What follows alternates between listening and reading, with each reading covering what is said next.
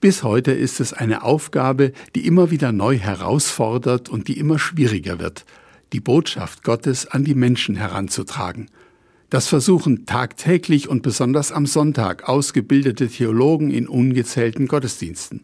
Aber nicht nur sie, auch ungezählte Christen, die kein kirchliches Amt innehaben, bemühen sich immer wieder darum.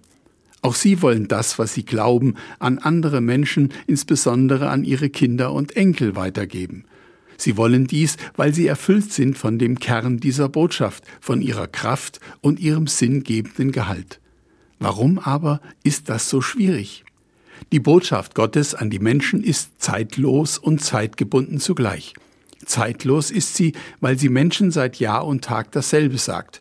Gott liebt dich, jeden Einzelnen. Zeitgebunden ist diese Botschaft, weil Gott sie ganz konkret in seinem Sohn Jesus Christus vor nunmehr gut 2000 Jahren in diese Welt gebracht hat. Damals haben Menschen sie gehört, haben sie angenommen oder auch nicht. Die einen haben in ihm den verheißenen Messias erkannt, andere haben ihn abgelehnt, als Aufrührer und Gotteslästerer verfolgt.